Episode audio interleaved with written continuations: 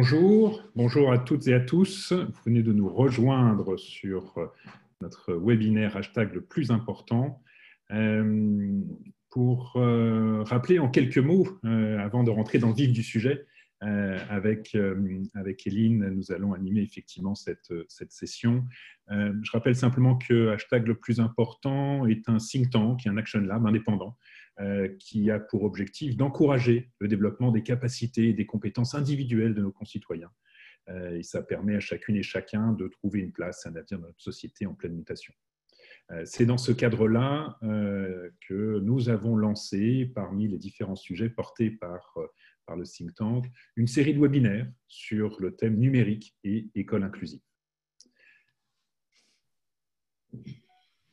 On l'a tous vu, on l'a tous vécu. Effectivement, cette crise du Covid et ce confinement ont bouleversé euh, les pratiques de l'école, euh, avec un numérique qui est euh, incontestablement au centre du jeu, qui a bouleversé énormément de choses dans notre quotidien et dans le quotidien à la fois des élèves, des professeurs, des parents. La question est qu'est-ce qui va en rester?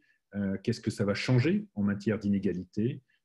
Quels sont les pratiques éducatives, les pratiques éducatives qui ont pu être mises en place par les enseignants pendant cette période-là. Alors, on avait fait un premier webinaire qui s'intéressait aux, aux, inégalités scolaires, euh, un deuxième euh, la semaine dernière qui était centré sur l'école inclusive, et on parlera aujourd'hui particulièrement de la relation entre les parents d'un côté et les professeurs de l'autre en cette période pour le moins inédite. Et pour euh, parler de ce thème-là, nous sommes heureux d'accueillir euh, trois intervenantes aujourd'hui qui vont pouvoir nous faire part de leurs expériences, de leurs pratiques euh, et des réflexions et conclusions qu'elles en tirent.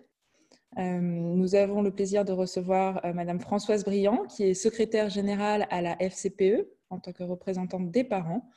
Nous avons également le plaisir de recevoir Françoise Caro, qui est maître de conférence en sciences de l'éducation à l'Université de Lyon et qui s'est intéressée notamment euh, aux écoles primaires.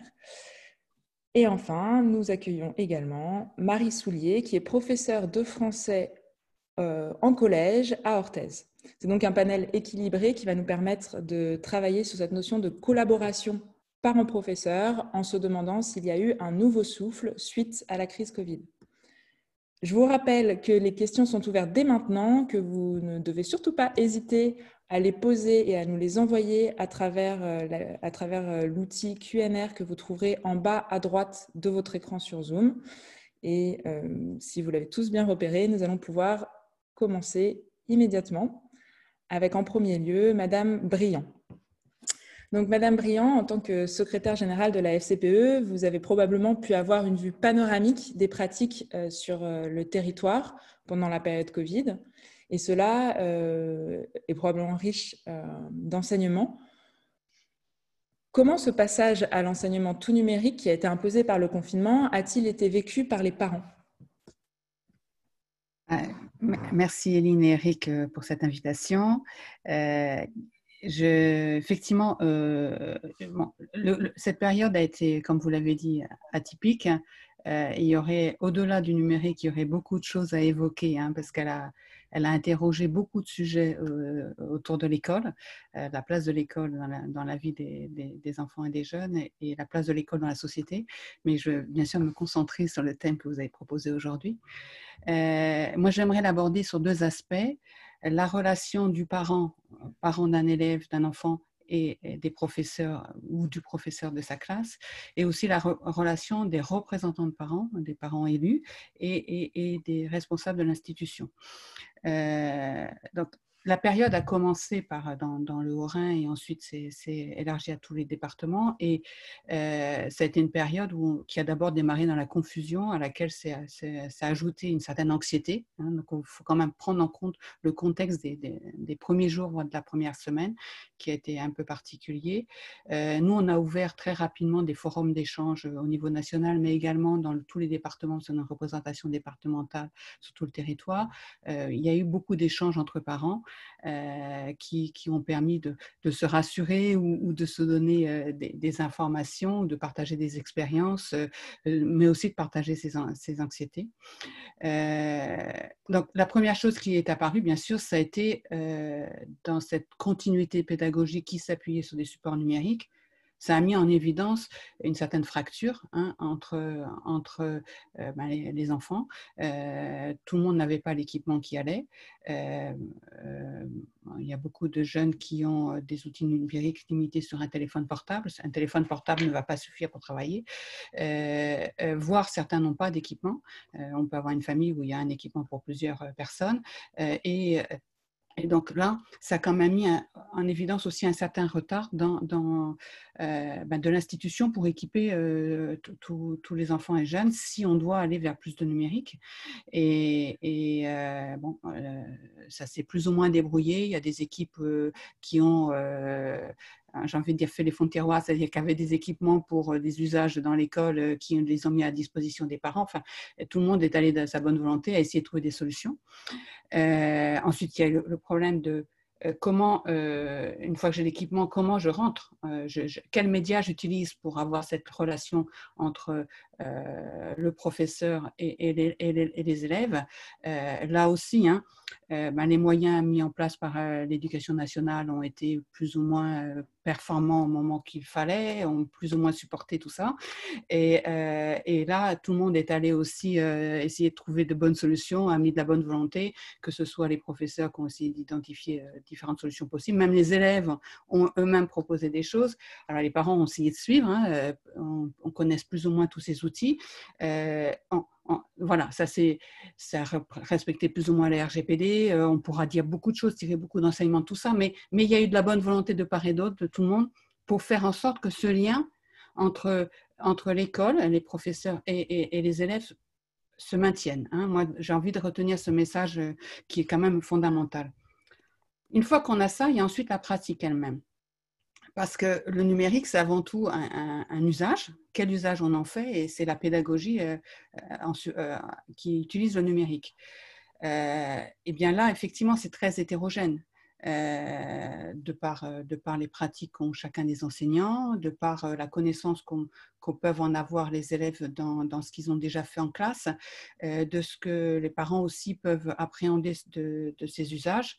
Et là, bon, on a vu une grande hétérogénéité, mais je pense que tout le monde a beaucoup appris. Tout le monde a beaucoup appris.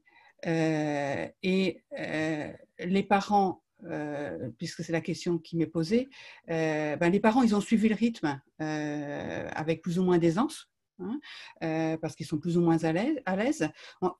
On, avait déjà une relation via des outils type ENT, hein, les, qui sont plus ou moins utilisés. Enfin, on peut avoir le support, mais il est plus ou moins renseigné. Les, ENT, e François, juste pour, pour les personnes qui, qui ne seraient pas familiers, c'est l'outil numérique qui permet, euh, euh, donc c'est surtout déployé en, collège et en lycée, euh, qui permet d'avoir l'emploi du temps, d'avoir une messagerie entre l'établissement et la famille, qui permet de déposer des, devoirs et, sur, sur un outil partagé. c'est le lien numérique entre les parents et les profs. Oui. Et, les élèves aussi, hein, parce qu'au lycée, c'est aussi utilisé pour, pour déposer des, des devoirs, etc. Euh, donc, il, a fallu, donc, euh, euh, on a tous essayé de suivre la mise en place de tous ces outils. Au début, on a vu des parents aussi un peu débordés, hein, parce qu'il fallait accompagner les, devoirs, enfin, la, scolarité de leur enfant au quotidien, tout en étant en étant en travail ou en travaillant à l'extérieur, en maîtrisant plus ou moins et en comprenant plus ou moins ce qui était attendu d'eux. Euh, donc ça, ça, a aussi pris un certain temps. Euh, euh, certains parents étaient un peu perdus. mais globalement, j'ai envie de dire, là aussi, on a trouvé des parents impliqués. ils ont tout le monde a cherché à faire en sorte que, la continuité pédagogique se fasse, que les élèves puissent continuer à avoir leurs cours, puissent continuer à être dans leur scolarité. et je pense que ce que j'ai envie de dire, c'est que euh, la coéducation a pris, euh, a pris forme. Euh, un, un, parent est totalement conscient qu'il n'est pas enseignant. qui ne se il peut pas se substituer à l'enseignant. Hein. Et, l'enseignant a eu besoin aussi du parent pour, comme relais. Hein. Euh, et, donc, c'est vraiment ce qu'on appelle la coéducation, c'est qu'il y a différents adultes autour de l'enfant et ils participent à la scolarité, à l'éducation de l'enfant. Et, il faut que chacun comprenne les attendus de l'un et l'autre. Euh, et ça, ça a été vraiment mis en évidence, je pense, euh, et tout le monde en a pris conscience. On a même vu quelques Excusez-moi, Madame Briand, justement, en termes de relations euh, parents-enseignants pendant euh, cette période Covid de tout numérique, est-ce que vous avez noté euh, des bonnes pratiques de la part des parents ou, des, et des enseignants, justement pour favoriser cette coéducation de l'élève qui reste justement au, cœur de l'enseignement? Effectivement, nous, on a été très sensibles à, on a vu dans certains établissements, par exemple, des professeurs qui appelaient individuellement les parents pour euh, pouvoir discuter de ces éléments-là. Euh, dans d'autres établissements, les CPE prennent des nouvelles auprès des parents pour voir, savoir si, euh, si leur enfant arrivait à gérer la situation au de, enfin, sur l'aspect scolaire, mais un peu au-delà aussi. Donc, on, a vu quand même des, le besoin d'une relation un peu privilégiée pour s'assurer que ça se passait correctement pour les enfants. Hein. Et moi, je pense que ce, point-là est quand même à, saluer. Ça va au-delà du numérique, ça, ça, relève de l'interrelation, hein, de la, relation interpersonnelle, euh, qui a été nécessaire pour, pour veiller à, à, la bonne, euh, à la bonne mise en place hein, et, au fait que chacun le vive bien. Alors, bien sûr, euh, il y a des élèves qui ont, qui ont été, on, le sait, qui ont n'ont plus été dans le système scolaire pendant plusieurs semaines. Hein. Euh, des familles qui ont été euh, un petit peu distantes du système scolaire. Euh, parce que ben, voilà, c'est difficile de trouver les, raisons et, d'avoir je ne voudrais pas rentrer dans des, explications simplistes, c'est beaucoup c'est trop complexe, je pense, pour identifier les sources. Le point supplémentaire que je voulais aborder aussi, c'est que euh, le numérique a induit, donc euh, euh, cette période, on a vu, c'est un travail, l'élève, il, travaille un peu en, on va dire en autonomie, une autonomie aidée par les parents, plus ou moins en fonction de l'âge de l'enfant et de sa capacité, son autonomie effective, mais aussi en, fonction de la façon dont le parent peut accompagner. Mais il ne faudrait pas oublier que l'école, c'est au-delà de, ces apprentissages individuels, de ce parcours individuel, c'est aussi faire, faire commun et alors, bien sûr, on a vu les classes virtuelles euh, qui, euh, qui ont permis euh, ben, de, retrouver le groupe. moi, je l'ai vu en, conseil de classe. Hein, les élèves étaient très demandeurs de ces classes virtuelles. Euh, alors, je ne sais pas, mais je pense que Marie pourra peut-être nous en dire plus, euh, si, ça, si ça permet de, de, faire ensemble, euh, comme ce qu'ils peuvent faire en classe ou l'apprentissage entre pairs et le fait de faire des choses ensemble. Je ne sais pas si ça se substitue, mais en tout cas, j'ai pu noter qu'il y avait une forte attente des, élèves de se retrouver ensemble. Hein. et le biais de l'usage numérique, en tout cas dans cette période, a été que c'était chacun chez soi euh, qui, gérait son travail scolaire. Madame, euh, Briand, merci beaucoup pour, pour cet élément-là. Euh, vous parliez en introduction du second pendant de la relation mm. entre les représentants des parents et, et l'école. Vous parlez aussi là, tout récemment des, des, biais ou des choses qui ont peut-être parfois moins bien fonctionné. et dans cette relation représentant des parents, institution, est-ce qu'il y a aussi des choses qui ont plus ou moins bien fonctionné?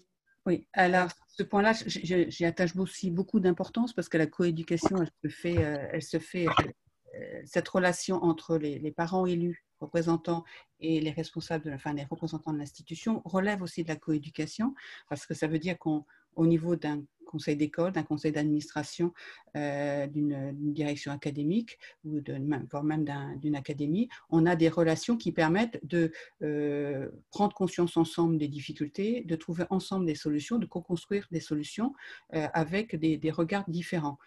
Et ce qu'on a pu constater, c'est que ça a été très très variable, très très hétérogène.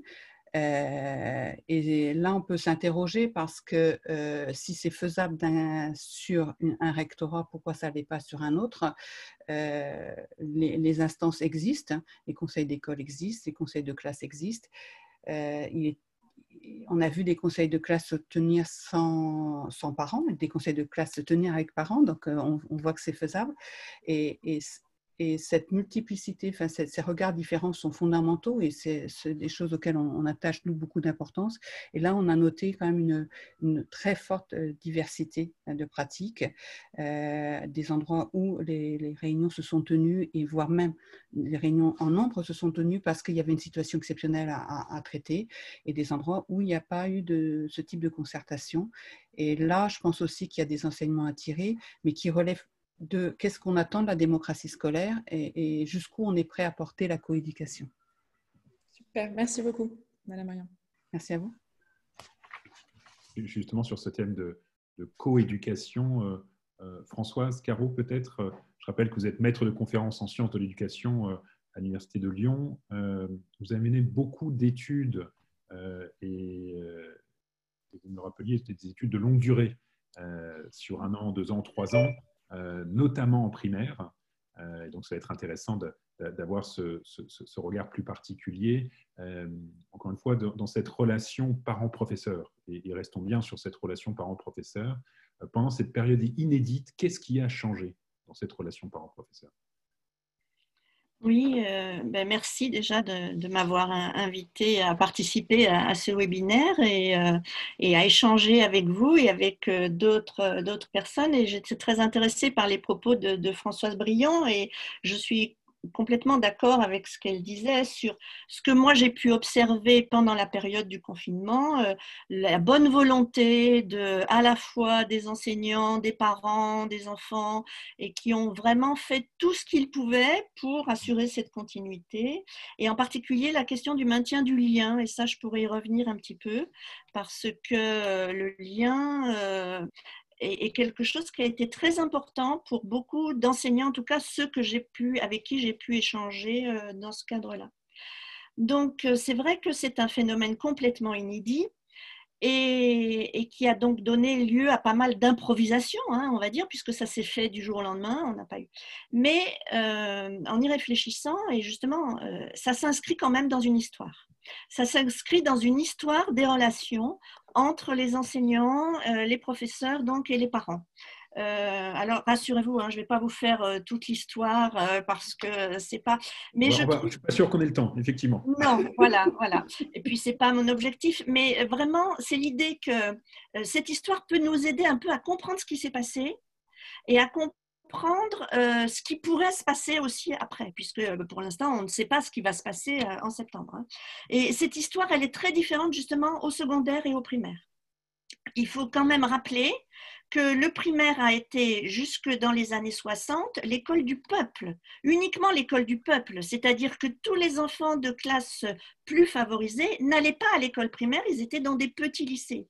Et c'est pas si vieux quand même, hein, ça a 60 hmm. ans, euh, et il y en a des traces malgré tout. Donc voilà, ça, ça et du coup, euh, cette école du peuple n'avait pas le même type de relation. Évidemment, les parents de ces enfants n'avaient pas le même type de relation avec l'école que euh, les, parents des nouveaux enfants aujourd'hui. Et donc, la relation avec les écoles, familles, s'est vraiment complexifiée euh, en 60 ans, hein. sous l'effet de plein de facteurs. Mais euh, voilà, il y a trois générations. Et un des premiers facteurs qu'il ne faut pas oublier là, c'est quand même l'élévation générale du niveau de scolarisation des parents.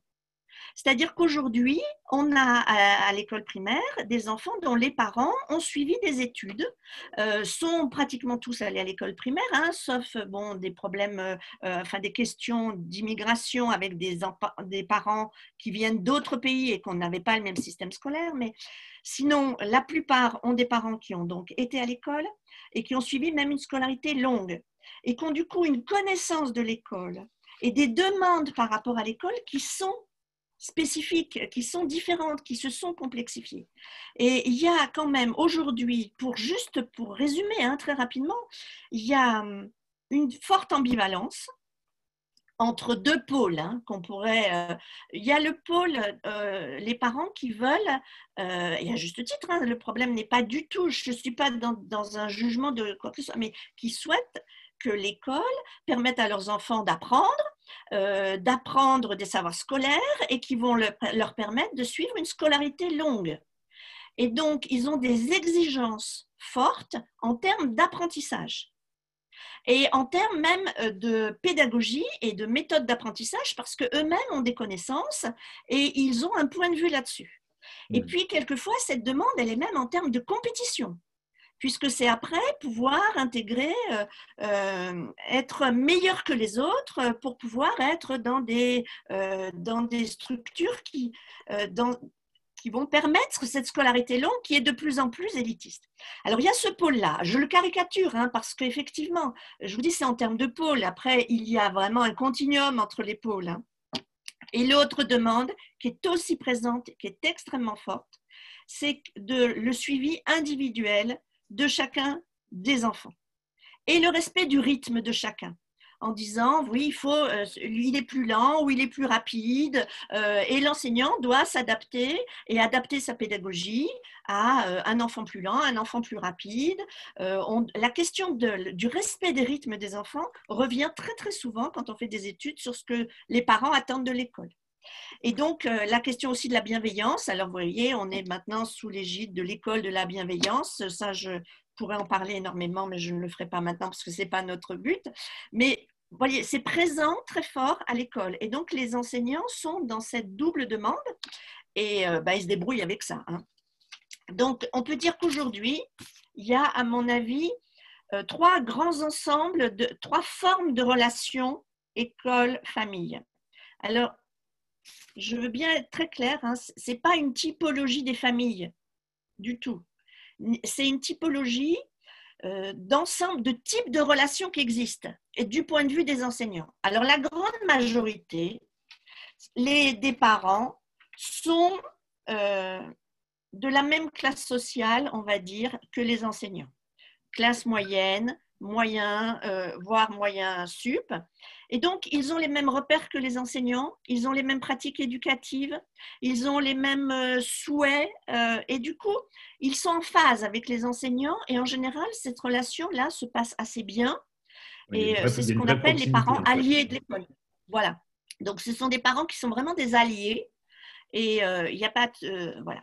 Après, il y a deux autres minorités il y a une minorité avec des parents de classe sociale plus favorisés que les enseignants. Et ça, c'est quelque chose qui est relativement nouveau à l'école, je vous dis, puisqu'avant, ces enfants, les enfants de ces classes sociales ne venaient pas.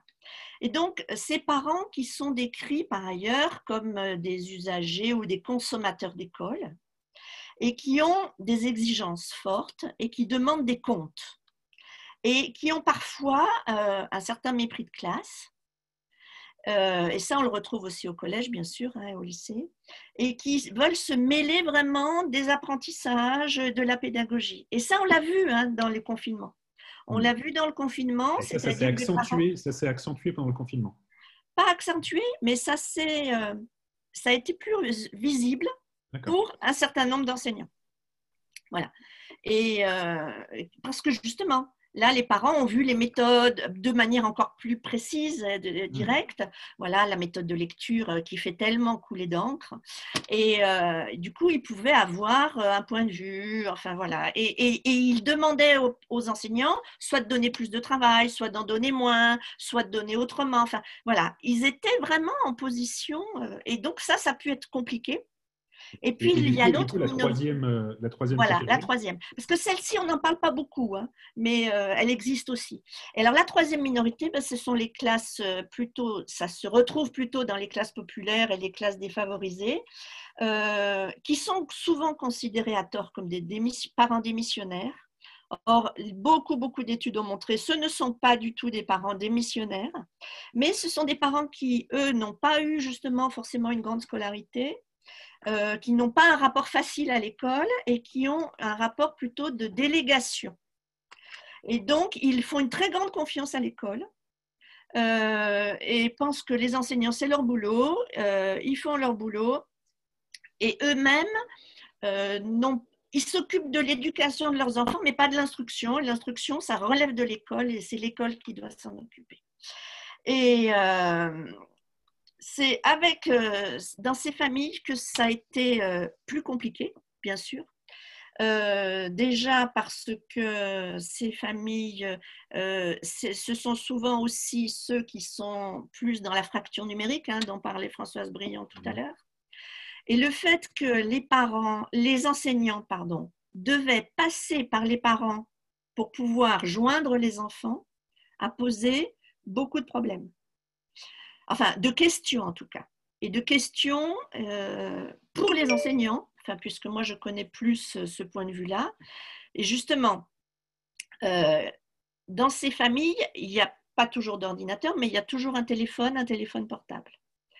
Et euh, les enseignants ont souvent téléphoné pour justement maintenir le lien. C'est pour ça que j'étais vraiment, moi, ceux avec qui j'ai un petit peu échangé, fait des Skype justement pour discuter de leur pratique à eux, ils ont fait tout ce qu'ils pouvaient pour téléphoner à ces, à ces enfants et à leurs parents d'abord.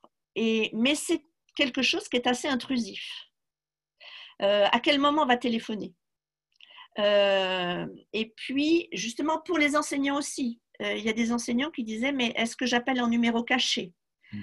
Mais si j'appelle en numéro caché, parfois les parents ne répondront pas.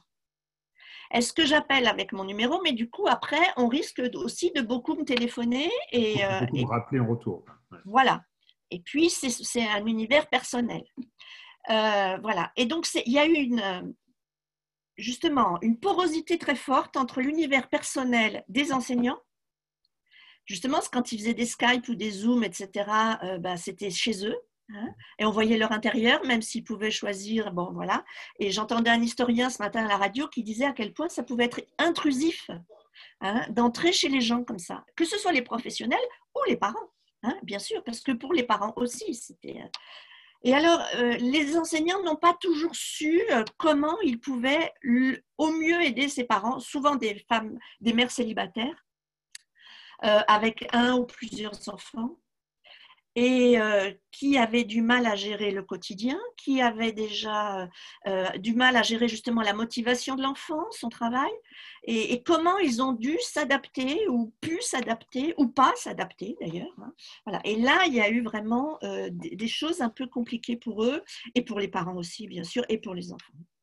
Merci beaucoup, euh, Madame Caro. Euh, je trouve que c'est une introduction parfaite pour euh, la partie de Marie Soulier, qui est justement enseignante, donc là dans le secondaire en collège, et qui va pouvoir nous parler de, sa, de sa pratique pendant le confinement.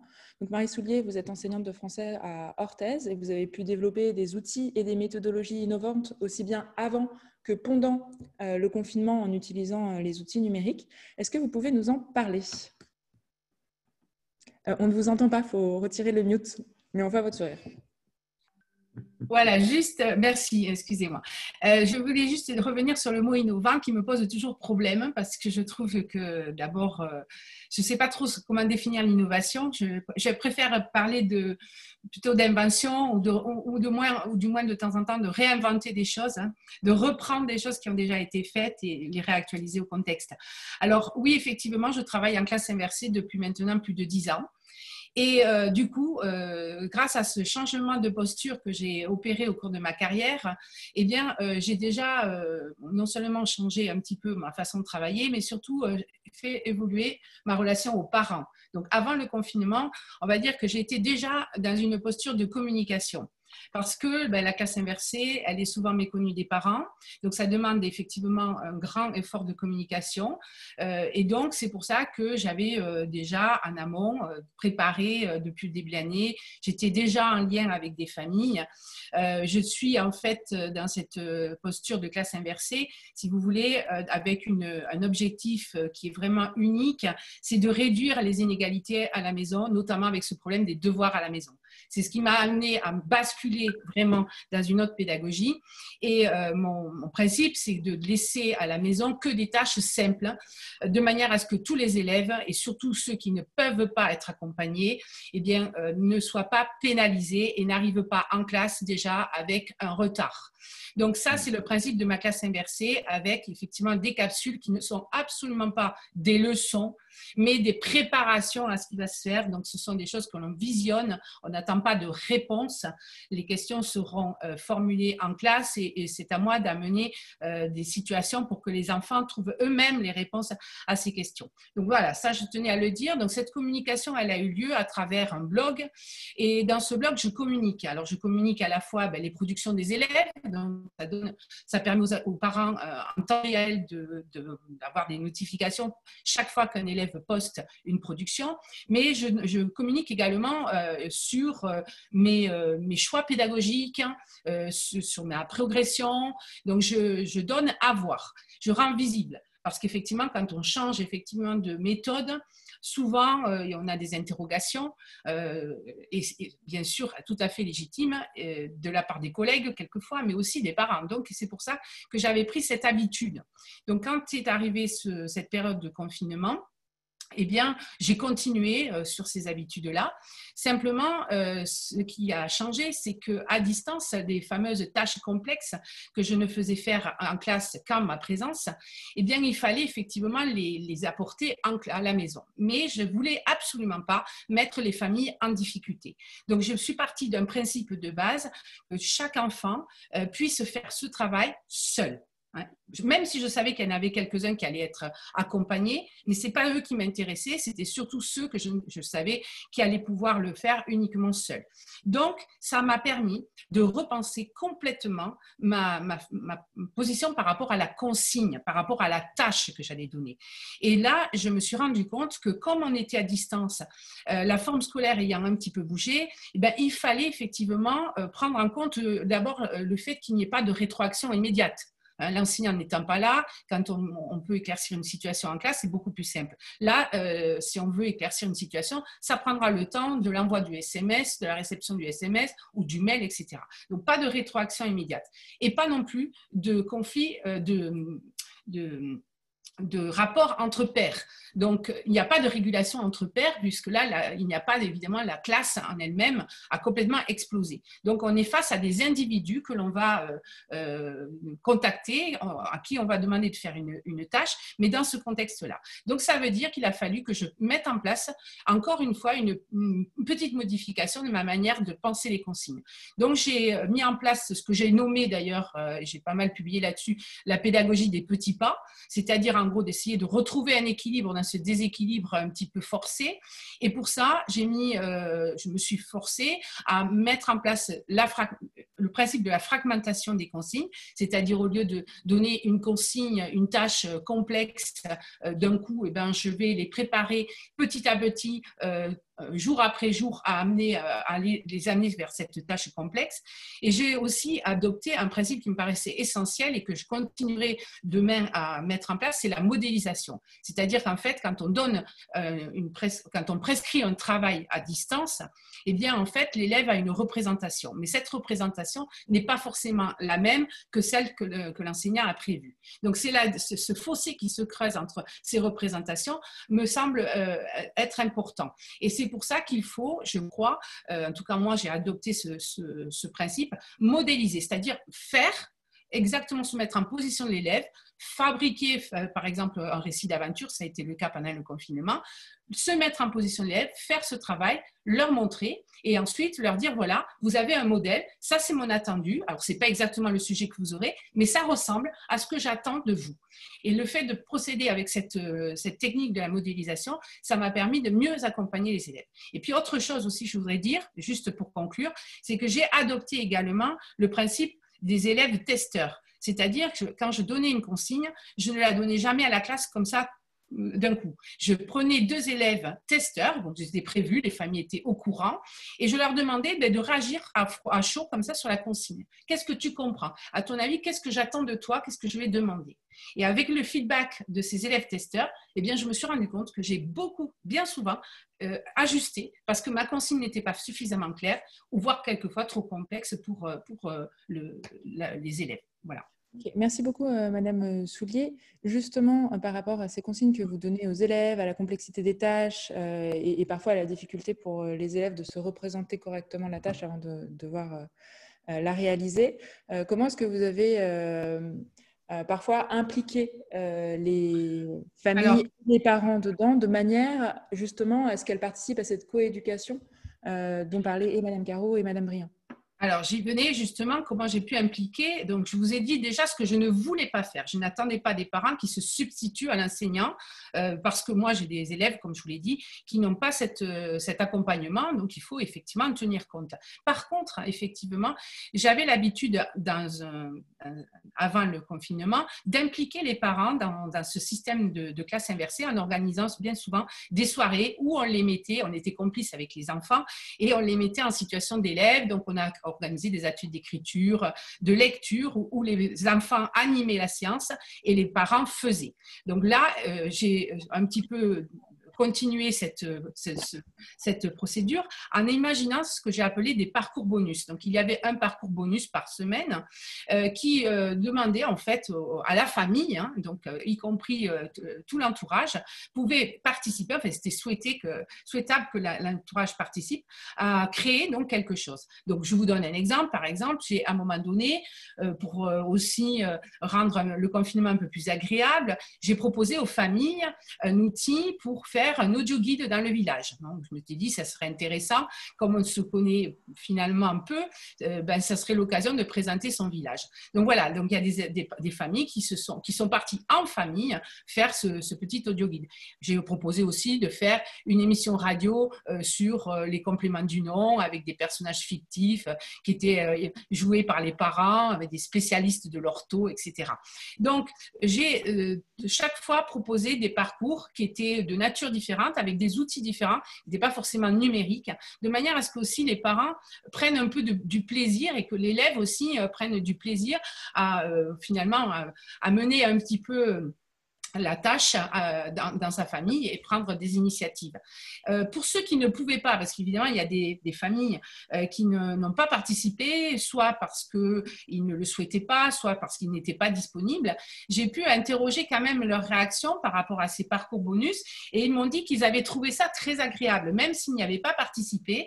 Ils trouvaient que l'initiative, en tout cas, était intéressante parce qu'elle amenait un peu de convivialité et surtout, ils se sentaient vraiment impliqués dans ce ce travail.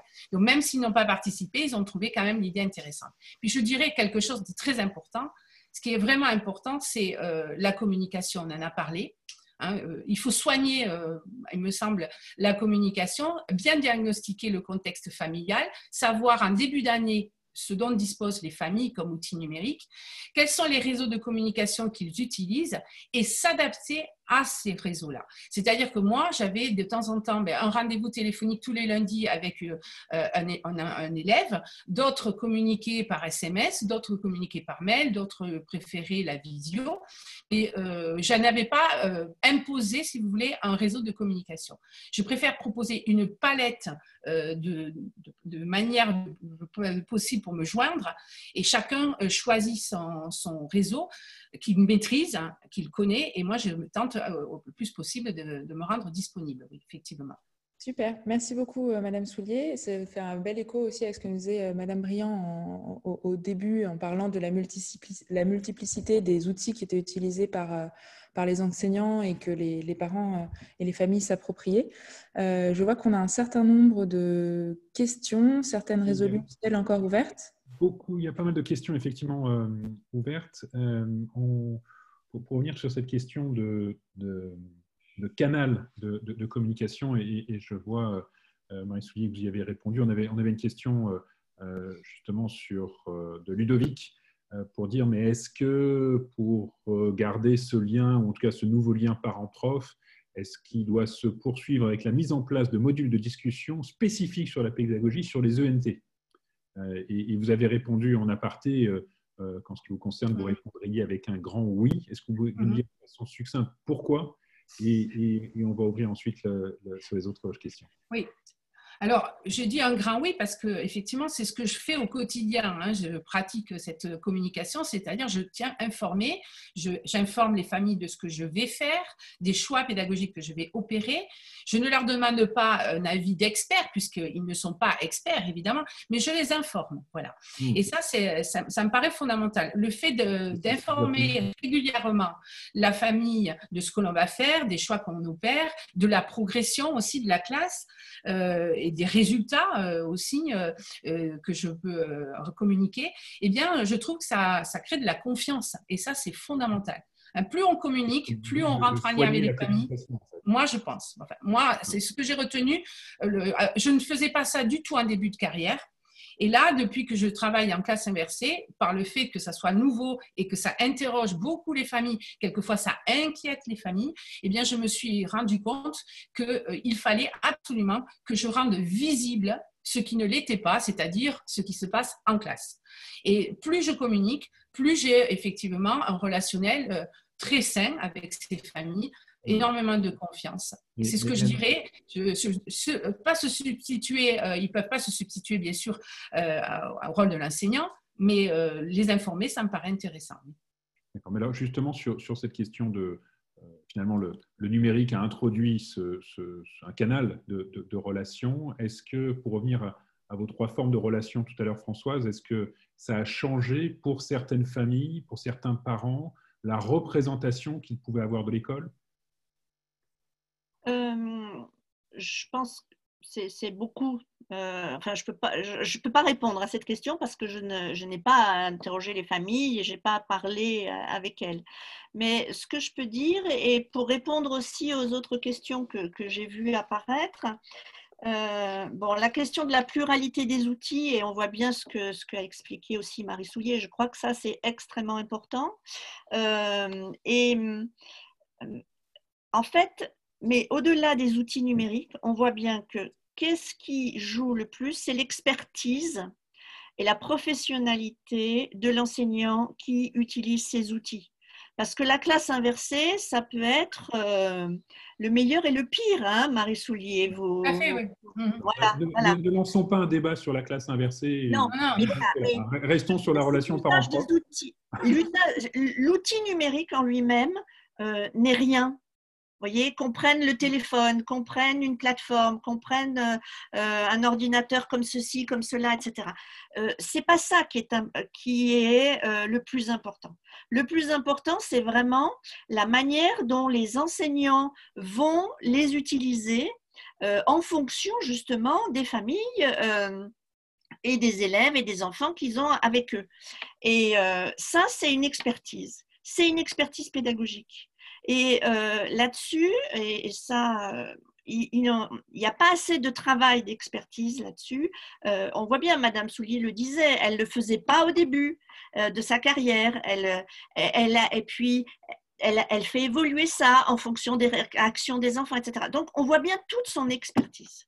Et il ne faut pas croire que, et, c'est ça qui a été un peu peut-être compliqué aussi pendant le confinement, c'est qu'on a l'impression que ça a rendu visible le travail des enseignants.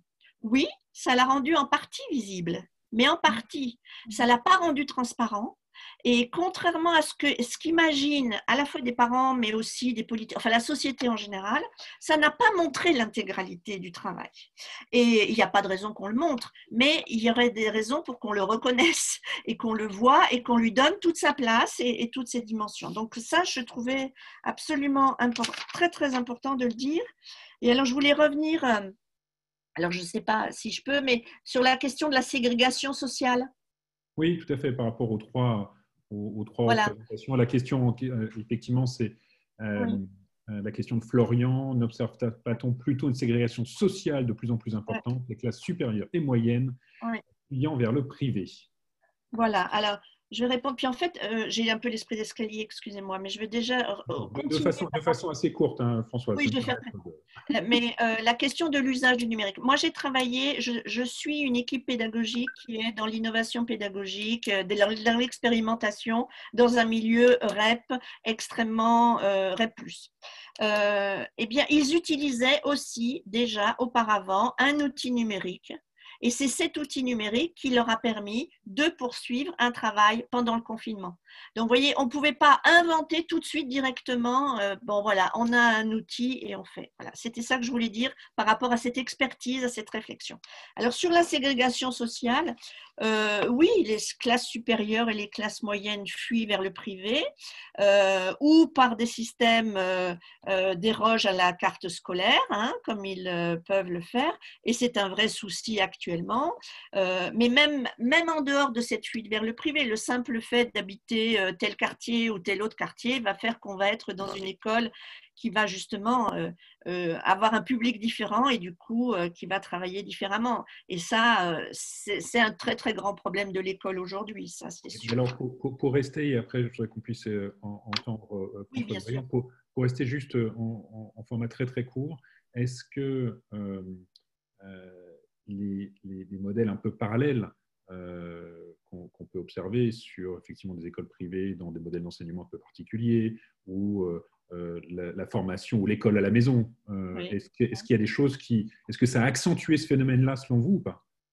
Non, alors euh, voilà, je pourrais dire juste ça, mais je un tout peu argumenter quand même, parce que je travaille actuellement justement sur euh, les questions de l'école à la maison et euh, les questions des écoles privées hors contrat. Alors c'est pareil, il y a une grande diversité hein, dans les écoles privées hors contrat. Il y a effectivement des écoles qui sont des écoles pour rendre encore plus performants des enfants qu'on imagine performants et pour pouvoir suivre, et on est vraiment dans de la ségrégation. Mais il y a un grand nombre d'écoles aussi enfin c'est très petit hein, euh, statistiquement, mais malgré tout, qui veulent justement euh, des pédagogies différentes et euh, un travail différent avec les parents. Et ce sur quoi je travaille actuellement, c'est souvent des enseignants de l'école publique qui quittent l'école publique et qui montent des écoles privées.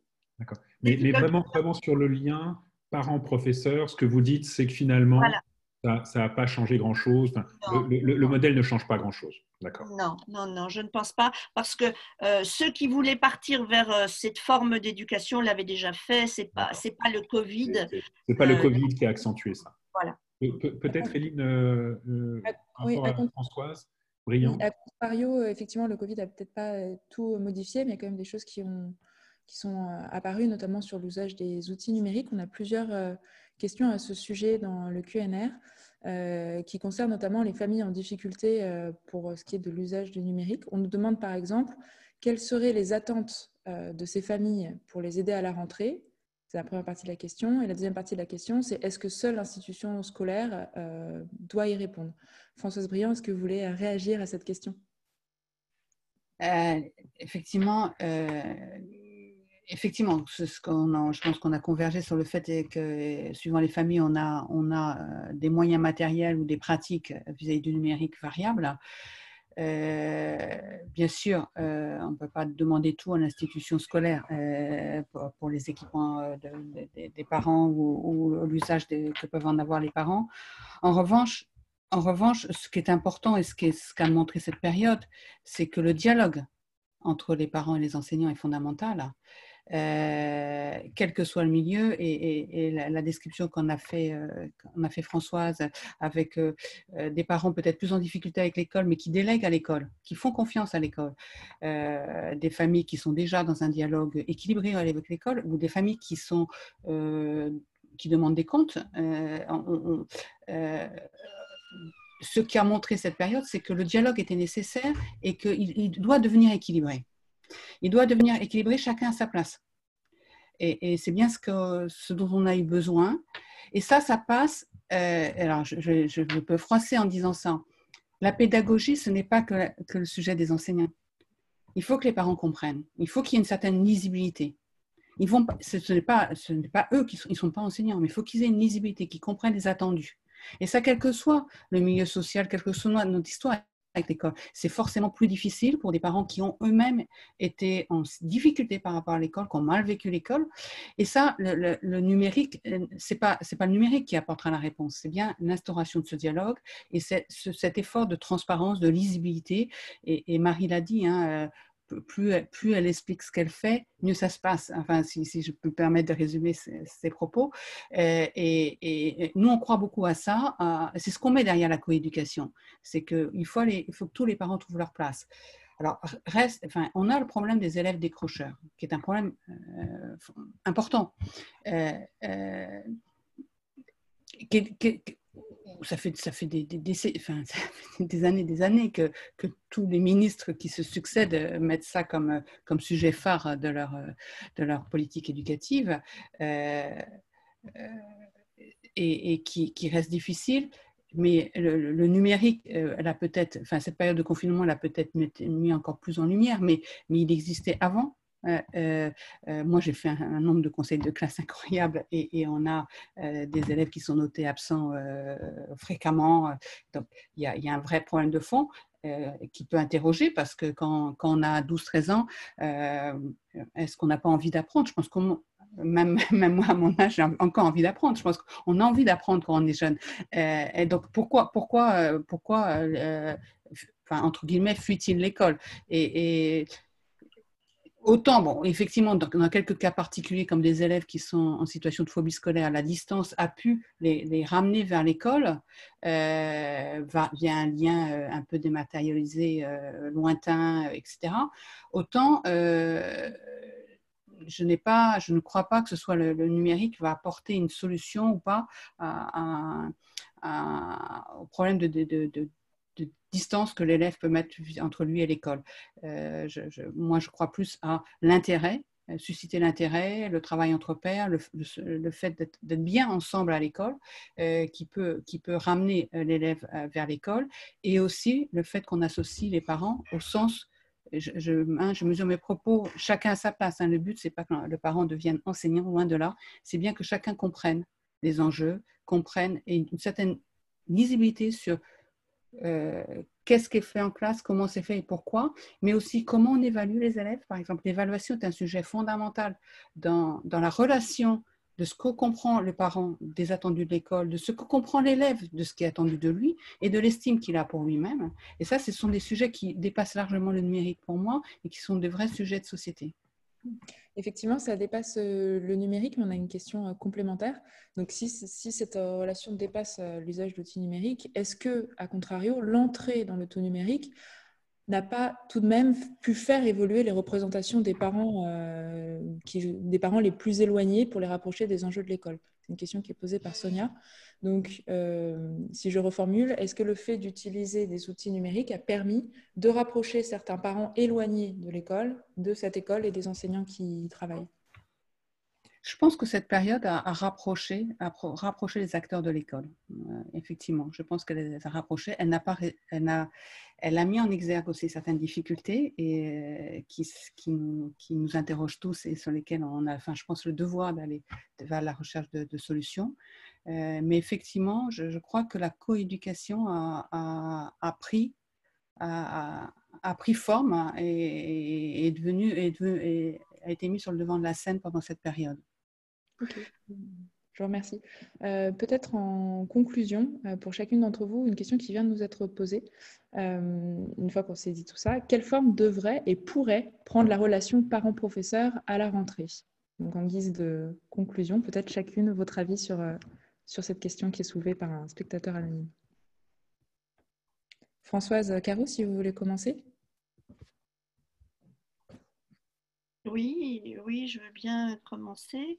Alors, bon, euh, on a déjà parlé d'un certain nombre de choses euh, sur la question justement du fait que euh, le, numérique est en fait un reflet des questions pédagogiques et, euh, et que les questions pédagogiques, comme le disait très justement Françoise Briand, n'appartiennent pas qu'aux enseignants, hein, même ce sont eux les experts de la pédagogie, mais ça n'empêche pas qu'ils échangent et qu'ils exposent un peu leur choix pédagogique justement aux parents pour pouvoir euh, travailler aussi, avoir cette confiance-là, bien sûr.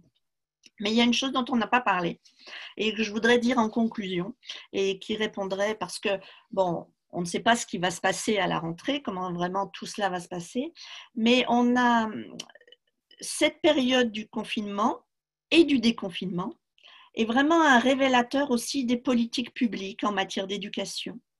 Et euh, moi, j'ai vu quand même plusieurs difficultés par rapport à ça qui viennent.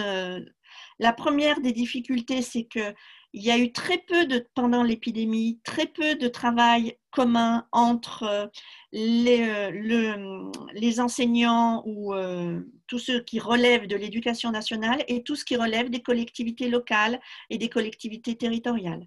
Et il y a eu des manques terribles et on a perdu justement là en professionnalité autour de cela, par exemple, le travail des, des ATSEM et les écoles maternelles. Euh, les ATSEM ont été complètement ignorés euh, pendant ce, confinement. Et ça, pour moi, c'est un vrai problème. Et il y avait pas mal d'avancées, de travail qui pouvait être fait et qui a été euh, un peu perdu là. Mais, ça, François, vous avez raison de le souligner, c'est ce qui s'est passé.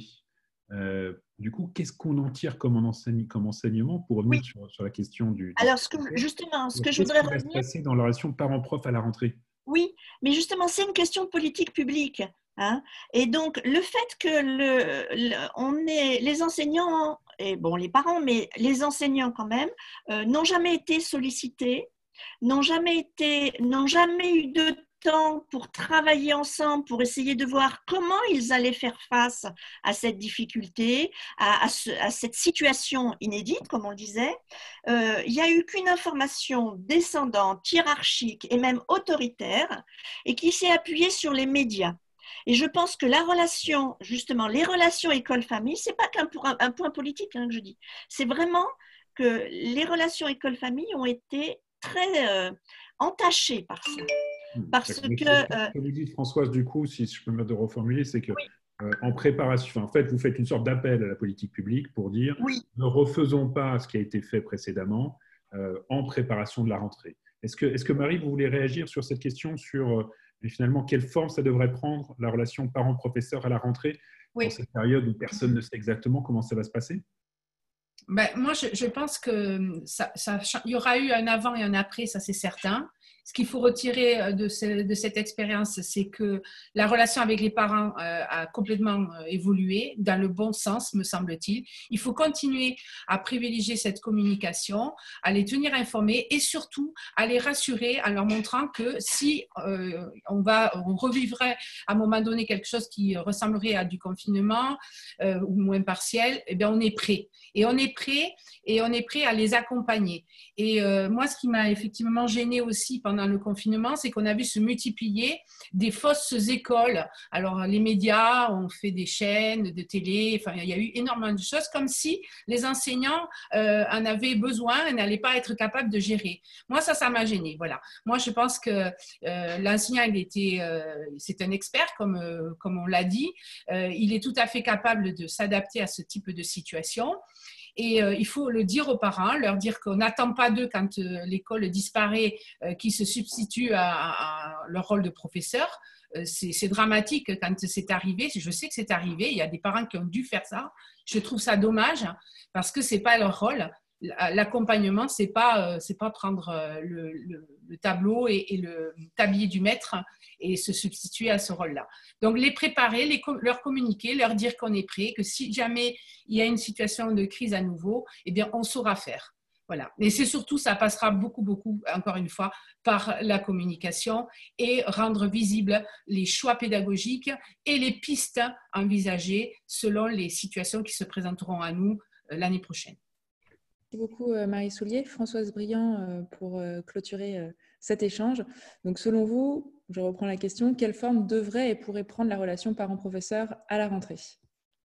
Au point de vue des parents Effectivement, je rejoins ce qu'a dit Marie, c'est qu'il y, y, avait un avant et il y a un après. Le, dialogue entre parents et professeurs a changé de forme et, je veux dire, il, a majoritairement existé. Et ça, c'est quelque chose qu'il faut qu'il faut poursuivre et on apprendra en marchant. Euh, il n'y a pas un livre qui va nous dire comment on doit faire. En revanche, effectivement, il y a une meilleure compréhension mutuelle à avoir. Euh, peut-être que ça, ça joue sur la, formation initiale des, professeurs, la formation continue des professeurs aussi. Hein. Nous, on s'est porté volontaire pour, pour, euh, pour assurer, enfin, être présent à ce, genre, ce type de formation, de session de formation, pour euh, aider à la mise en place de ce dialogue parents-professeurs. Mais effectivement, je suis assez confiante sur le fait que ce dialogue se poursuive et il faut que les acteurs de bonne volonté fassent en sorte que ça, ça se poursuive. Et là encore, chacun dans son rôle. C'est l'enseignant qui est expert. Hein, de, euh, le parent, il accompagne, il est coéducateur. Euh, je suis relativement, dans ma fédération, relativement inquiet de, des annonces faites sur euh, les, évaluations massives faites à la rentrée, prévues à la rentrée. Moi, je pense qu'on doit faire confiance aux enseignants. C'est eux qui savent dire quels sont les besoins de leurs élèves, ils les connaissent et, savent adapter leurs cours aux besoins de leurs élèves. un point qui, reste un sujet d'inquiétude, c'est que le confinement, euh, si on devait retourner, enfin, le tout, tout distanciel nous, nous préoccupe. Euh, nous espérons qu'il euh, y aura du présentiel parce que euh, ben, la relation entre pairs est quand même fondamentale, autant dans, la cour de récréation qu'en classe. Et, malgré tout, on se construit comme ça aussi dans cette relation. On, n'est pas on est avant tout des êtres sociaux et, le numérique ne pourra pas créer quand même une relation plus individuelle, plus autonome, plus, plus solitaire, on va dire. Et, et, retour en, dans un groupe euh, est quand même fondamental de notre point de vue, autant du point de vue de la mixité autant social que scolaire. Et, et, quand même euh, c'est quand même ce que quand je disais tout à l'heure faire commun c'est aussi ça. Et l'école c'est aussi ça. Et le numérique n'y suffira pas. Je rejoindrai enfin ce qu'a dit Françoise. Euh, il y a eu il y a beaucoup d'acteurs autour de l'école. Les AESH on en a très peu parlé Hein, et, ils ont un rôle fondamental, je dis elles parce que c'est souvent des femmes, mais un rôle fondamental. Euh, les ATSEM ont un rôle fondamental dans, l'école et on en a très peu parlé. Euh, et euh, j'ai envie de dire, on a parlé des élèves décrocheurs, mais des élèves qui ont été absents de ces périodes de, de cours, qui sont certains encore absents alors qu'il y a le retour en classe. je terminerai par un mot. Euh, il faut que l'ensemble des acteurs, et non seulement l'éducation nationale, les acteurs sociaux, les collectivités, les parents, fassent tout pour que, à la rentrée, en septembre, il n'y ait aucun élève absent à l'appel. Bon, bah c'est un très, très joli mot de la fin. Merci beaucoup, Françoise Briand. Merci, euh, euh, Françoise et Marie, pour, pour cette session. On a parlé beaucoup de coéducation, beaucoup de faire commun. Et, vous l'avez rappelé avec l'ensemble des acteurs euh, euh, qui vont au-delà de cette relation parent-prof, qui est vraiment le lien, le lien très fort qui a été, euh, si je comprends, renforcé de façon importante et qu'il faut maintenir dans la durée et, maintenir à la rentrée dans un contexte effectivement qui peut être peut-être un peu anxiogène, en tout cas incertain, et, et sur lequel toute l'énergie qui a été mise en place à la fois du côté des profs et des parents pour faire en sorte effectivement que ça se passe bien euh, en lien avec la politique publique que, que, rappelait Françoise tout à l'heure. Euh, merci beaucoup à toutes les trois. Euh, merci Eline pour, pour cette co-animation. je vous rappelle que les webinaires hashtag le plus important sont disponibles sur tous les canaux en rediffusion, que ce soit sur YouTube ou autre. vous pouvez trouver toutes les informations sur notre, notre site hashtag le plus important.org. Et je vous donne rendez-vous pour le coup à la rentrée le 18 septembre pour le prochain webinaire qui aura lieu de 11h30 à 12h30, donc même heure, même jour, euh, le 18 septembre, sur un thème qui est comment répondre aux besoins éducatifs particuliers à l'ère du Covid et en quoi le numérique peut aider. Bonne journée, bonne fin de semaine, à bientôt. Merci.